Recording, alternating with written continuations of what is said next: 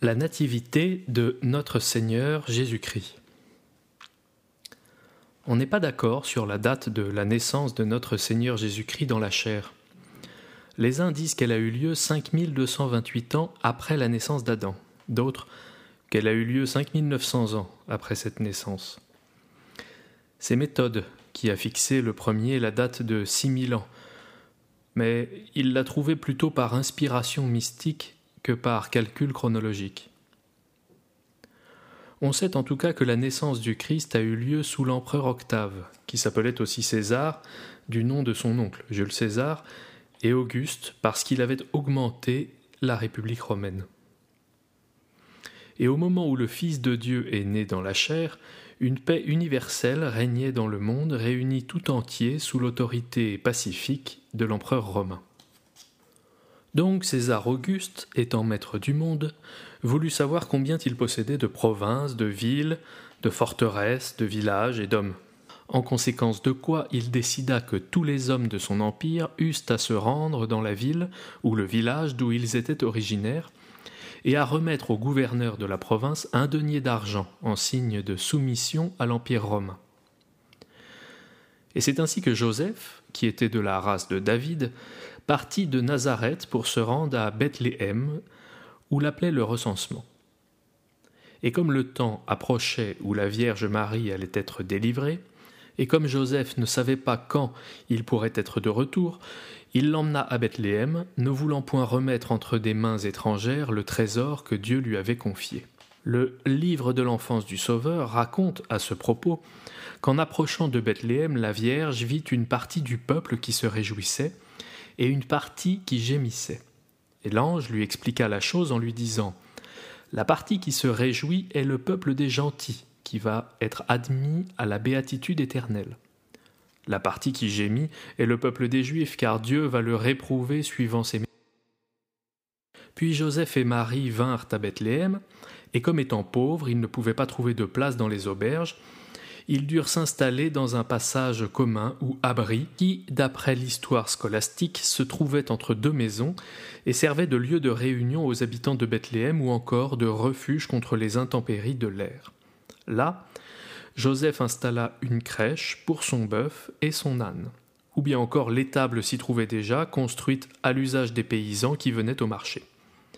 Et c'est là que, à minuit, la Vierge mit au jour son fils, et le déposa dans la crèche sur du foin, lequel foin fut plus tard emporté à Rome par sainte Hélène, et l'on dit que ni bœuf ni l'âne n'osaient y toucher.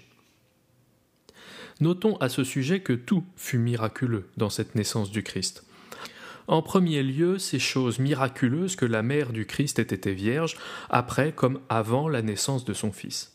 Et sa virginité qui nous est attesté par les prophètes et les évangélistes, se trouve encore prouvé par un miracle que nous raconte le pape Innocent III. Pendant les douze ans qu'avait duré la paix du monde, on avait construit à Rome un temple de la paix où l'on avait placé une statue de Romulus. Et l'oracle d'Apollon, consulté, avait déclaré que cette statue et le temple resteraient debout jusqu'au jour où une vierge enfanterait un fils. On en avait conclu que le temple serait éternel, et l'on était allé jusqu'à l'inscrire sur le fronton, Temple éternel de la paix. Or, la nuit de la naissance de notre Seigneur, ce temple s'écroula de fond en comble. Et c'est sur son emplacement que s'élève aujourd'hui l'église de Sainte-Marie-la-Neuve. Non moins miraculeuses sont toutes les autres circonstances de la Nativité. Nous savons par exemple qu'elle fut révélée à toutes les catégories des créatures, depuis les pierres, qui occupent le bas de l'échelle, jusqu'aux anges, qui en occupent le sommet. Premièrement, la nativité fut révélée aux créatures inanimées. On a vu déjà, par l'exemple ci-dessus, qu'elle se révéla aux pierres d'un temple de Rome. On sait, en outre, que, la nuit de la Nativité, les ténèbres de la nuit se changèrent en une lumière de plein jour. À Rome, l'eau d'une source se changea en huile et coula ainsi jusque dans le Tibre. Or, la Sibylle avait prophétisé que le Sauveur du monde naîtrait lorsque jaillirait une source d'huile. Le même jour, des mages qui priaient sur une montagne virent apparaître une étoile qui avait la forme d'un bel enfant portant une croix de feu au-dessus de la tête. Et elle dit aux mages d'aller en Judée où il trouverait un enfant nouveau-né. Le même jour, trois soleils apparurent à l'Orient, qui finirent par se fondre en un seul, symbole évident de la Sainte Trinité. Enfin voici ce que nous raconte le pape Innocent III. Pour récompenser Octave d'avoir donné la paix au monde, le Sénat voulait l'adorer comme un dieu. Mais le prudent empereur, se sachant mortel, ne voulut point se parer du titre d'immortel avant d'avoir demandé à la Sibylle si le monde verrait naître, quelque jour, un homme plus grand que lui. Or, le jour de la Nativité, comme la Sibylle était seule avec l'empereur, elle vit apparaître, en plein midi, un cercle d'or autour du soleil, et au milieu du cercle se tenait une vierge d'une beauté merveilleuse portant un enfant sur son sein. La Sibylle montra ce prodige à César, et l'on entendit une voix qui disait Celle-ci est l'autel du ciel. Et la Sibylle lui dit Cet enfant sera plus grand que toi. Aussi la chambre où eut lieu ce miracle a-t-elle été consacrée à la Sainte Vierge, et c'est sur son emplacement que s'élève aujourd'hui l'église de Sainte Marie à Racélie. Cependant, d'autres historiens racontent le même fait d'une manière un peu différente. Suivant eux, Auguste étant monté au Capitole, et ayant demandé au Dieu de lui faire savoir qui régnerait après lui, entendit une voix qui lui disait Un enfant éthéré, fils du Dieu vivant, né d'une vierge sans tache. Et c'est alors qu'Auguste aurait élevé cet autel au-dessous duquel il aurait inscrit Ceci est l'autel du Fils du Dieu vivant. Deuxièmement, la nativité s'est révélée aux créatures qui possèdent l'existence et la vie, comme les plantes et les arbres. En effet, dans la nuit de la naissance du Sauveur, les vignes d'Angade fleurirent, fructifièrent et produisirent leur vin. Troisièmement, la nativité s'est révélée aux créatures qui possèdent l'existence, la vie et le sentiment, c'est-à-dire aux animaux. En effet, Joseph, en partant pour Bethléem, avait emmené avec lui un bœuf et un âne. Le bœuf, peut-être, pour le vendre, et pour avoir de quoi payer le denier du sens. L'âne, sans doute, pour servir à porter la Vierge Marie. Or, le bœuf et l'âne, reconnaissant miraculeusement le Seigneur, s'agenouillèrent devant lui et l'adorèrent. Quatrièmement, la nativité s'est révélée aux créatures qui possèdent l'existence, la vie, le sentiment et la raison c'est-à-dire aux hommes.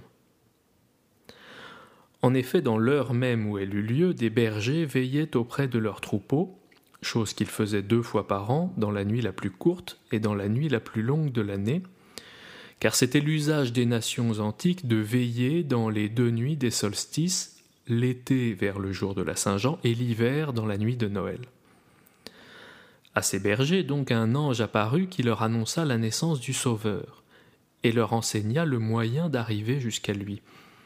Et ils entendirent une foule d'anges qui chantaient Gloire à Dieu au plus haut des cieux. D'une autre façon encore, la nativité se révéla par les sodomites qui tous, cette nuit-là, périrent dans le monde entier. Ce à propos de quoi saint Jérôme nous dit Une telle lumière s'éleva cette nuit-là qu'elle éteignit tous ceux qui se livraient à ce vice. Et saint Augustin dit que Dieu ne pouvait pas s'incarner dans la nature humaine aussi longtemps qu'existait dans cette nature un vice contre nature. Cinquièmement, enfin la nativité s'est révélée aux créatures qui possèdent l'existence, la vie, le sentiment, la raison et la connaissance, c'est-à-dire aux anges, car ce sont les anges eux-mêmes qui, ainsi qu'on vient de le voir, ont annoncé au berger la naissance du Christ. Reste à définir les divers objets en vue desquels a eu lieu l'incarnation de notre Seigneur. Premièrement, elle a eu lieu d'abord pour la confusion des démons. Saint Hugues, abbé de Cluny, la veille de Noël, vit la Sainte Vierge tenant son Fils sur son sein et disant Voici venir le jour où vont être renouvelés les oracles des prophètes. Où est, désormais, l'ennemi qui jusqu'ici prévalait contre les hommes? À ces mots, le diable sortit de terre pour démentir les paroles de Notre-Dame. Mais son iniquité se trouva en défaut, car il eut beau parcourir tout le couvent, ni à la chapelle, ni au réfectoire, ni au dortoir, ni dans la salle du chapitre, aucun moine ne se laissa détourner de son devoir.